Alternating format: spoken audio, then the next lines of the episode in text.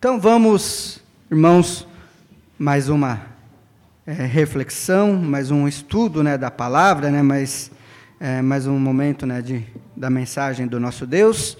E nós contamos né, com o favor do nosso Deus, né, com a graça do nosso Deus e com a misericórdia dos irmãos, né, que os irmãos é, não se atentem né, para a nossa limitação, né, para a nossa, é, para nossa pequenez, mas que deixemos todos né, a palavra de Deus fluir, que deixemos todo né, o Espírito Santo agir nos nossos corações e eu tenho certeza né, que a nossa vida há de ser transformada se nós abrirmos o nosso coração para o Evangelho genuíno do nosso Senhor Jesus. Então vamos só fazer mais uma oração, é, pedindo a Deus a instrução do Teu Santo Espírito. Senhor Deus, peço nesse momento, Pai, que o Senhor venha nos ajudar com o Teu Santo Espírito, que as nossas mentes, os nossos corações estejam voltados para Ti, ó Deus, que nós possamos cantar de uma forma verdadeira, Pai, dizer que quão de todo é o nosso coração em conhecer o verdadeiro amor, ó Pai. Que nós possamos sair daqui diferentes, transformados pela tua santa palavra, Senhor. Que nós não sejamos nunca mais os mesmos, que nós possamos ser cada vez cristãos melhores para a honra e glória do teu nome, Senhor. Peço, Pai, que o Senhor venha me ajudar que tudo que eu for dizer aqui, Pai, seja da tua providência, da tua santa vontade, Senhor. Que não seja eu, mas seja o teu Santo Espírito falando aos nossos corações. Essa oração que eu faço em nome de Jesus, com perdão dos nossos erros. Amém, Pai. Então vamos fazer né, essa reflexão da palavra de Deus em Lucas capítulo 15, três das mais famosas parábolas de Jesus Cristo, né, em que ele primeiro fala da ovelha perdida, depois né, do dracma perdido, né, da dracma perdida, da moeda perdida, e depois do filho pródigo. Né? Então, talvez, junto né, com a parábola do joio e do trigo, né, sejam as, as parábolas, as histórias de Jesus mais famosas. Só que antes da gente entrar propriamente dito, assim, no texto, né, em Lucas capítulo 15, a gente vai colocar o óculos do contexto. O que, que é o óculos do contexto? Vamos entender, na verdade, qual era, o que estava acontecendo naquela época, é, algumas questões, né, qual, qual era o objetivo da carta de Lucas, né? Sabemos, né, que quem escreveu Lucas foi Lucas, né? Não há um grande questionamento, né, disso daí. Quem escreveu foi, foi Lucas e de acordo com Colossenses, Lucas era um médico amado, né? Então, Lucas era uma pessoa culta, uma pessoa letrada, uma pessoa que tinha bastante conhecimento. E Lucas, ele não viu é, Jesus Cristo face a face. Ele não foi um discípulo direto de Jesus. Então, tudo que ele pegou foi uma espécie de entrevistas, de relatos de outros discípulos que viram né, Cristo face a face, que conviveram né, face a face com Jesus. E, e, Lucas ele não teve, na verdade, esse privilégio, né, essa oportunidade de conviver né, face a face com Jesus. E Lucas é considerado também um evangelho sinótico. O que é um evangelho sinótico? Junto com Mateus, junto com Marcos, eles têm muitas coisas em comum. Então, existem textos, né, inclusive esse texto aqui que a gente leu, também está presente em Mateus, há vários trechos né, que são comuns, tanto em Lucas, quanto em Mateus, quanto em Marcos. Então, ele é considerado sinótico porque ele é parecido com os outros evangelhos, né? exceto João. O evangelho de João já é totalmente diferente, já há uma perspectiva totalmente diferente. E Lucas, ele escreveu tanto o evangelho de Lucas quanto o ato dos apóstolos a uma pessoa, propriamente. Ele tinha uma. Um, era uma carta que estava endereçada a Teófilo. Então, tinha, na verdade, um, um um, um destinatário essas duas cartas de Lucas, tanto o Evangelho de Lucas quanto o, o, a carta a, a Atos dos Apóstolos tinham um destinatário específico. E Lucas, o Evangelho de Lucas, ele trata de algumas questões muito importantes. Primeiro, Lucas, ele tem um interesse, né, ele é maravilhado, todos nós somos maravilhados, né, mas Lucas ele mostrou de uma maneira um pouco mais é, detalhada que ele era maravilhado pela história da salvação. Ninguém conta a história da salvação como Lucas. Então, a história da salvação impactou muito Lucas. Quando ele escreveu, ele escreveu com mais riqueza de detalhes que Mateus, com mais riqueza de detalhes que Marcos, porque impactou Lucas. Falou: olha, não, a história de salvação realmente é muito profunda, é muito intensa, eu tenho que detalhar isso daqui, eu tenho que colocar bastante ênfase nisso, porque é isso que vai fazer a divisão da humanidade entre aquele que, é, que é salvo e aquele que não é e a ferramenta necessária para a salvação, que é o sacrifício de Cristo. Outro ponto, né, que Lucas ele, ele bastante, que ele dá bastante ênfase, ele dá bastante ênfase para a oração, porque nove, sete das nove orações de Jesus Cristo estão relatadas em Lucas. Então, ele dá importância para a oração. Fala, olha, a oração é extremamente importante. Não é toa que a maioria das orações de Jesus está relatada, né, foi escrita em Lucas. E Lucas também, né, ele tem um quê, se a gente pode falar assim, um quê social, porque ele tem uma preocupação também muito especial com aqueles que são excluídos da sociedade. Lucas ele tem uma preocupação especial com as mulheres, com as crianças, com os cobradores de impostos, com os, é, na verdade, com aquelas pessoas que estavam vivendo à margem da sociedade, à borda da sociedade. Então ele também traz uma narrativa, ele faz, ele trata essas pessoas de uma maneira especial também. Então, essas, esses são os três pontos principais do Evangelho de Lucas: o interesse especial pela salvação, a, a importância da oração e a mensagem aos excluídos. O Evangelho, ele, de uma maneira é, universalista, ele é para todos. Ele, ele não é limitado pela, por, por classes sociais, por, é, por gênero, por, por cor de pele, por condição financeira. O que, que o apóstolo Paulo diz? Eu posso estar algemado, contudo, a palavra não está. Eu posso estar algemado, mas o evangelho não está. O evangelho, ele, ele, ele, o, o, mundo, ele, ele, não, ele não consegue limitar o evangelho. Por mais que tente, por mais que as coisas desse mundo tentem sufocar a voz de Deus, eles não conseguem. E Lucas ele dá bastante ênfase isso daí e fala que o evangelho é para todos, até para aquela pessoa excluída, aquela que está à margem da sociedade, aquela pessoa que está à borda da sociedade, o evangelho é para ela também. E baseado nesse óculos que a gente colocou de, do, do contexto, do, do, dos principais objetivos de Lucas, a gente vai começar agora a estudar um pouquinho de Lucas 15. Imaginem só, Lucas 15 começa da seguinte maneira: Aproximavam-se de Jesus todos os publicanos e pecadores para, para o ouvir. Todos nós né, sabemos, mas é bom é dar uma ressaltada. Quem eram os publicanos?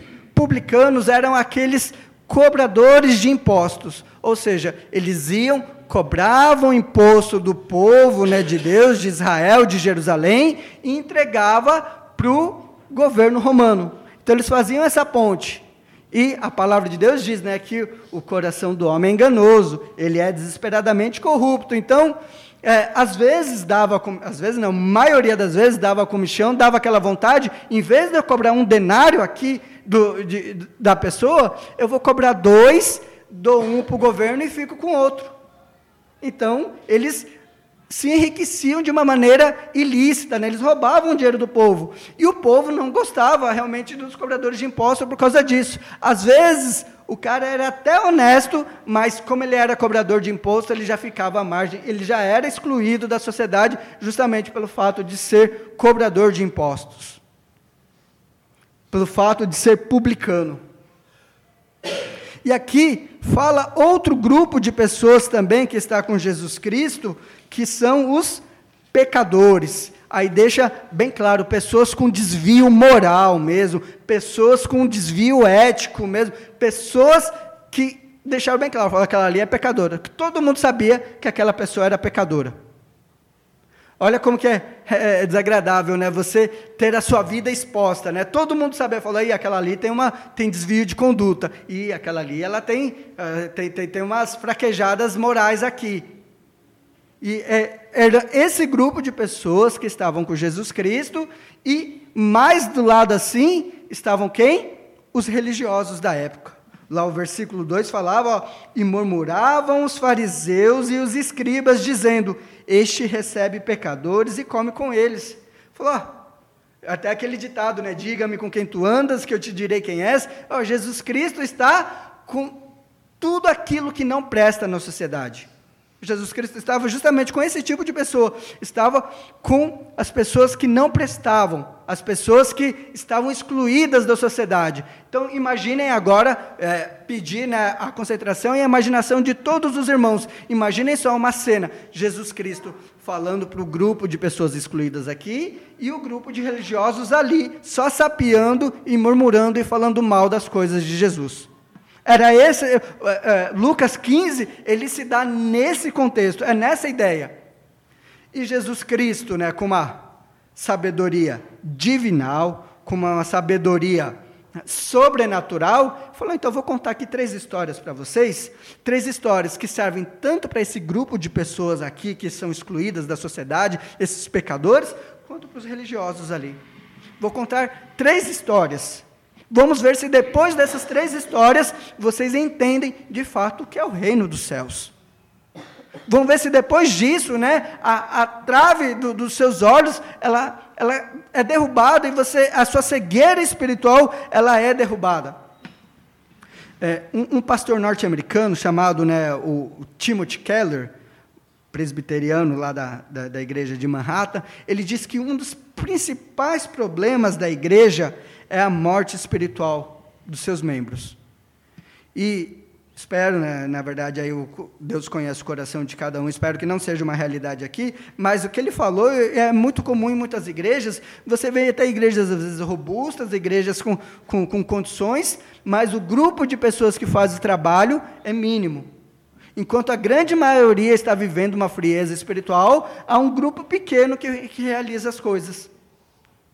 Então, é por isso que ele fala, ele diz o seguinte: quando alguém fala para a gente sobre reavivamento espiritual, a gente agarra porque os pastores estão, estão desesperados realmente com a morte espiritual das suas ovelhas. Eles estão extremamente preocupados com a indiferença espiritual que está havendo na igreja no dia de hoje, principalmente na nossa igreja ocidental, né, no dia de hoje. E continuando, né? Perdão, eu falei Cornélio, ele, é, Lucas ele escreveu a Teófilo nessa né, carta, as duas cartas. Então, voltando para cá, né, na, na, nas parábolas que Jesus colocou, então ele começa a, a contar histórias para ver se assim a máscara dessas pessoas caía, né? Tanto dos, dos pecadores que estavam sedentos para ouvir Jesus. É, é engraçado que quando a gente está no momento de, de, de fragilidade, a gente fica é, a gente tende a, a, a ser mais sensível para as coisas de Deus. Quando a gente acha que está bem, quando nós achamos que, que estamos fazendo a coisa certinha, quando somos fariseus, como, quando somos religiosos, é, muitas vezes nós estamos nos afastando de Deus sem, sem notar. Então, dando continuidade aqui, ele, ele começou a falar sobre essas três parábolas, né, começando pela parábola da ovelha perdida. Deus a palavra de Deus, perdão, ela nomeia Deus, ela qualifica Deus muitas vezes como pastor. Chega, é, um salmo mais famoso que existe, né, o Salmo 23 diz que o Senhor é meu pastor. O que, que o Evangelho de João diz a, a, respeito de Jesus? Que Jesus é o bom pastor. Então, ele dá é, essa figura né, sobre é, o pastorado realmente de Jesus, de Jesus cuidar né, das suas ovelhas é, como como pastor, né? aquela que dá a vida pelas suas ovelhas. E, e Jesus Cristo, ele mostra aqui que a ovelha, ela se perde. Ela vai, faz o seu caminho e ela se perde. A ovelha, ela tem condições de voltar para o pastor? Não. O pastor, ele deixa as 99 que estão sãs, deixa as 99 obedientes e vai atrás daquela que foi rebelde, daquela que desobedeceu. Então, a, iniciativa necessariamente é do pastor. A, por isso, a iniciativa necessariamente é do próprio Deus. Nós só somos capazes de amar a Deus porque Ele nos amou primeiro. Não, for, não, foram, não fomos nós que escolhemos a Deus. Foi Deus que nos escolheu. Isso é bem claro. E, e o pastor, ele foi atrás das, da ovelha perdida. E ele não mediu esforços para ir atrás da ovelha perdida. Isso, por isso serve até uma questão de reflexão para todos nós. Não importa de fato o pecado que você está vivendo, você abandone ele, se arrependa ele, porque você vai ter um, um pastor que está de braços abertos, querendo colocar você nos ombros, né, aqui fazendo alusão à ovelha, e te voltar, colocar de volta para o rebanho. Deus, é, é, o amor de Cristo, ele, ele é muito maior do que o seu pecado. Onde abundou o pecado, superabundou a graça. Nós confiamos em um Deus que Ele é maior do que as nossas limitações, Ele é muito maior do que as paixões desse século, muito maior do que as coisas que, que seduz nessa vida. A graça e o amor de Deus é muito maior do que a limitação humana.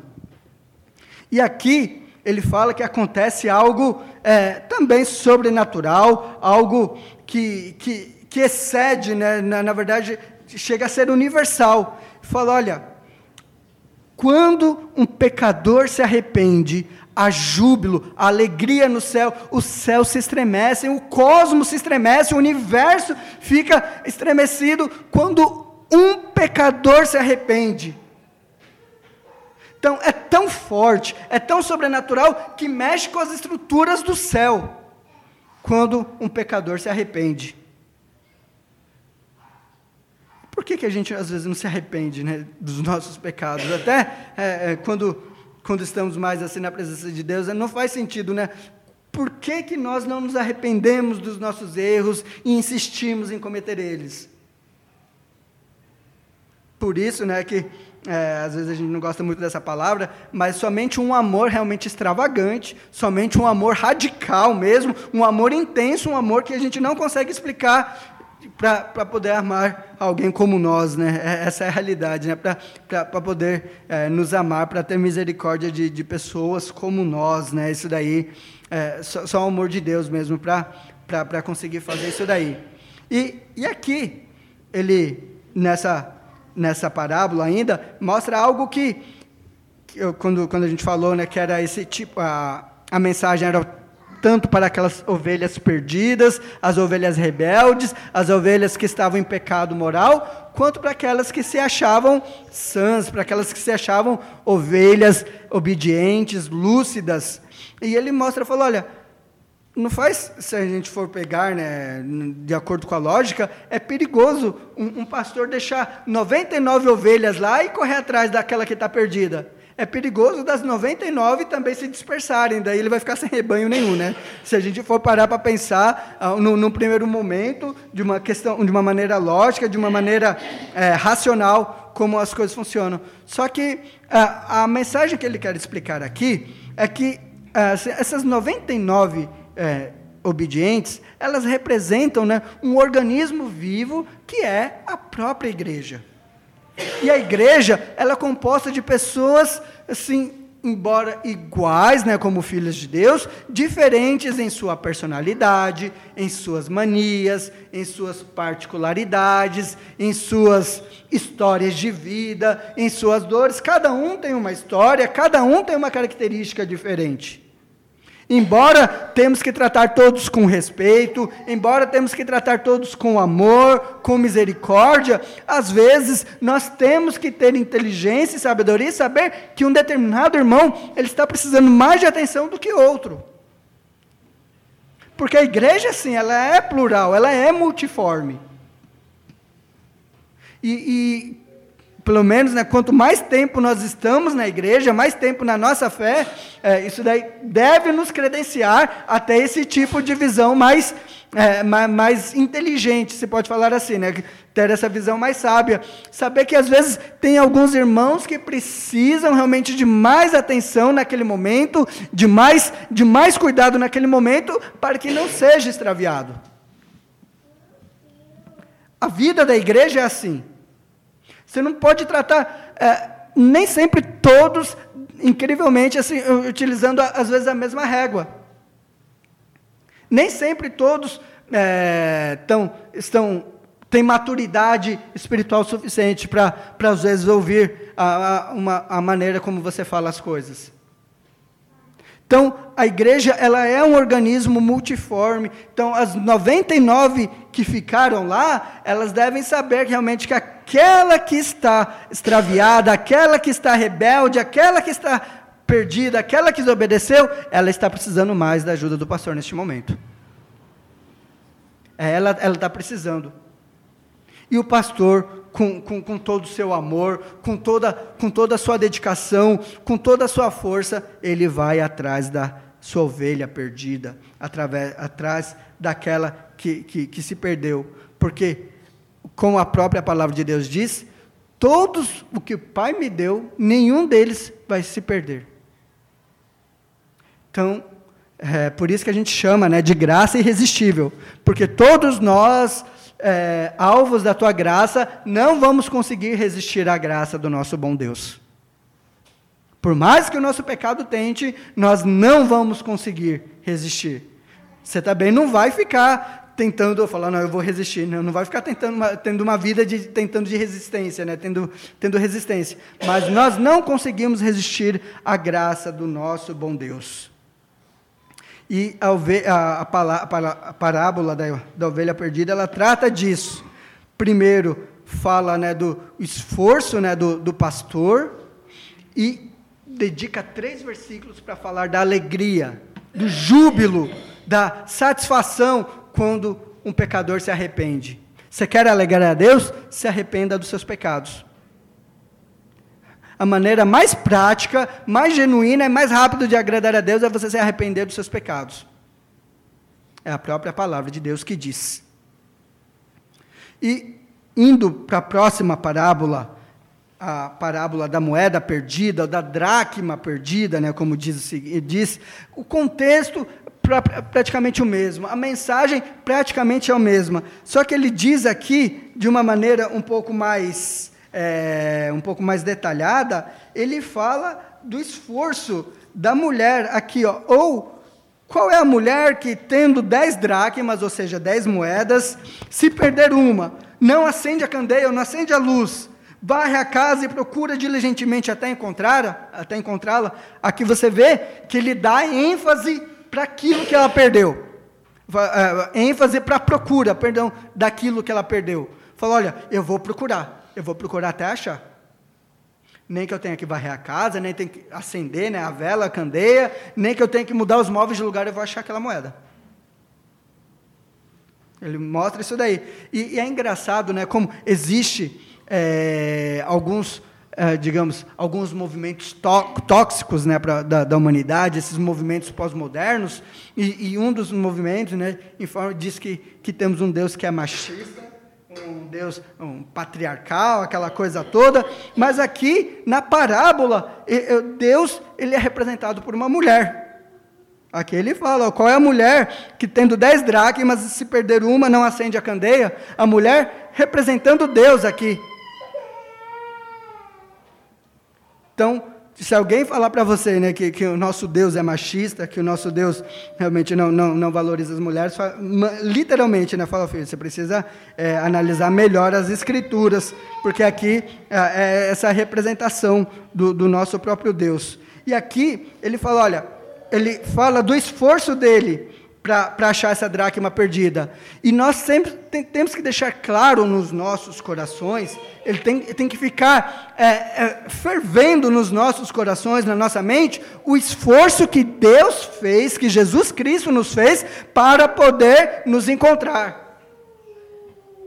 Nós, como moedas perdidas, como ovelhas perdidas, fomos encontrados pelo pastor, fomos encontrados né, por essa, pela mulher, pela, pela dona da, da, das moedas. Nós temos que entender, deixar, tem que ficar muito claro no nosso coração qual foi o esforço que Deus fez. Deus, ele simplesmente ele deu aquilo que ele tinha de melhor para que nós pudéssemos ser achados. Deus, ele deu o seu filho para que nós pudéssemos ser é, achados, para que nós pudéssemos ter vida. Olha só que demonstração de amor. Deus, ele deu aquilo que ele tinha de mais valioso, o seu filho, para que nós pudéssemos ouvir o evangelho hoje. Para que nós pudéssemos, né, toda noite ter a possibilidade, principalmente nós brasileiros aqui, de, de ler a palavra, de, de fazer as orações, de meditar na palavra diariamente. Foi por isso que Cristo morreu. Deus, é, a, a, música diz, né, que não poupou o seu próprio filho. Ainda fala depois, justamente quando a gente entende isso, a gente não quer mais sair desse universo de amor. Porque realmente é, é, é, até foram muito felizes na escolha das músicas, justamente isso daí mostra o amor de Deus para conosco. É um amor sobrenatural, é um amor que a gente não entende, é um amor que a gente não merece, e a gente fica até constrangido, fala, poxa, mas é tanto amor aqui, a gente não merece nada disso. É exatamente isso, é essa a nossa condição, nós não merecemos nada disso. Mas Deus nos faz ser coparticipantes né, dessa graça maravilhosa.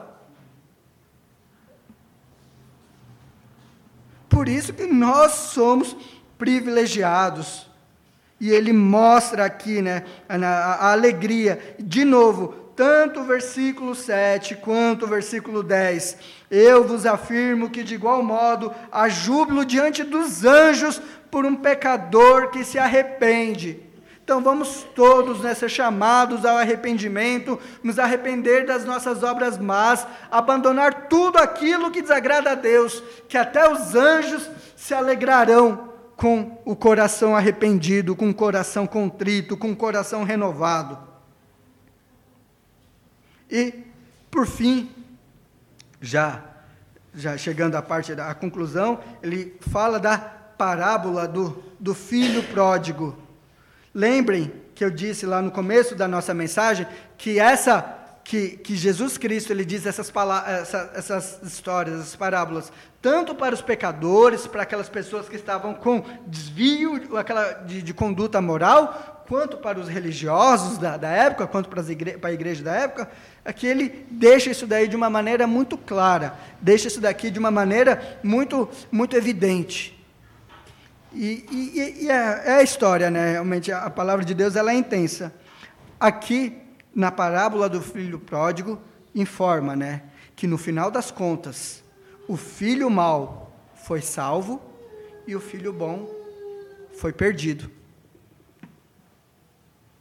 A própria, a própria palavra, a parábola diz isso, que o filho mau foi salvo e o bom, ou que se achava bom, foi perdido. Aqui deixa bem claro, como nós, nós, nós citamos né, para as pessoas, para o filho, pro, pro filho mais novo, que representava todos os pecadores ali, todos os publicanos, aquelas pessoas que estavam à margem da sociedade e foram alcançadas pelo Evangelho. Realmente, ele gastou todo o seu dinheiro com, a, com, a mere, com, com meretrizes, gastou todo o seu dinheiro com, com, com a fanfarra, ele se afastou do seu pai e depois ele caiu em si. Ele se arrependeu dos seus pecados e mesmo assim o pai teve que ir até fora da casa e falar para o filho: Filho, você vai entrar. Você vai entrar agora, você vai para casa. A casa representa a salvação. Mesmo foi iniciativa do pai. O pai falou não, e o filho não sabia onde enfiar a cara, mas eu não mereço nada, eu não, eu não mereço nem o tratamento que você dá para os seus funcionários, quanto mais um tratamento de filho, eu não mereço nada disso. E mesmo assim Deus deu, o, o pai né, deu, deu um lugar especial para ele na casa. E o filho mais velho, que fazia tudo na casa do pai, obedecia ao pai, fazia as coisas, é, sempre fazia as coisas certinhas, tinha tinha um, um, um, um senão muito importante no coração dele. Ele não estava fazendo isso daí por amor ao Pai. Ele estava fazendo isso por amor a si próprio. Porque se ele amasse o Pai, ele ficaria alegre também, porque era o dia mais importante da vida do pai, era quando o filho estava voltando para casa. Se ele amasse o pai, falou: Não, eu vou ficar feliz porque meu pai está feliz. E ele não ficou. Então, existem né, duas coisas que te afastam de Deus: a imoralidade, o pecado, e um, você achar que é uma pessoa boa demais como filho mais velho, achava que era uma pessoa boa demais. Assim como os fariseus achavam que era bons demais. Principalmente Saulo, dizendo que era judeu dos judeus. Achava que era um, um, um, um crente exemplar. Às vezes, nós é, nos afastamos de Deus achando que o que estamos fazendo aqui é, é, tudo, justamente nós estamos galgando né, a nossa salvação, nós estamos construindo a nossa salvação. E o Evangelho, nós sabemos que não tem absolutamente nada a ver com isso. O Evangelho não está relacionado a isso daí, a você construir a sua salvação. Por isso que os fariseus sempre ficavam melindrosos, porque qualquer coisa que afetava a sua sua imagem. Qualquer coisa que fazia qualquer tipo de crítica à, à imagem deles, a eles propriamente dita, falou: estão me criticando. Espera aí, eu não estou no caminho? Eu não estou construindo a minha salvação? Por isso que a frustração, ela é resultado daqueles que acham que pode conseguir a sua própria salvação. E o evangelho ele é totalmente diferente. O evangelho é eu reconheço que Deus fez por mim, que Jesus Cristo fez por mim, então eu sirvo. É sempre uma contrapartida. Eu, sou, eu sempre vou servir a Deus porque eu entendi o sacrifício de Jesus. É simples assim. Eu não vou falar, não, eu vou servir a Deus porque é, eu, eu, sou o filho mais velho, porque eu, eu fiz diversas coisas e meu pai tem que me dar a minha parte na herança. Não é por causa disso que nós devemos é, andar com Deus, estar com Deus. Então, o excesso de religiosidade e o excesso e a imoralidade são coisas que nos afastam de Deus. Nós devemos viver o evangelho genuíno, verdadeiro. Só Ele é capaz de nos, é, de nos aproximar de Deus. Somente servir o evangelho, né, o arrependimento claro, o arrependimento sublime, é Ele que pode nos aproximar de Deus, é Ele que pode nos fazer ter uma nova vida, tudo única e exclusivamente para louvor e glória do nosso Deus. Amém?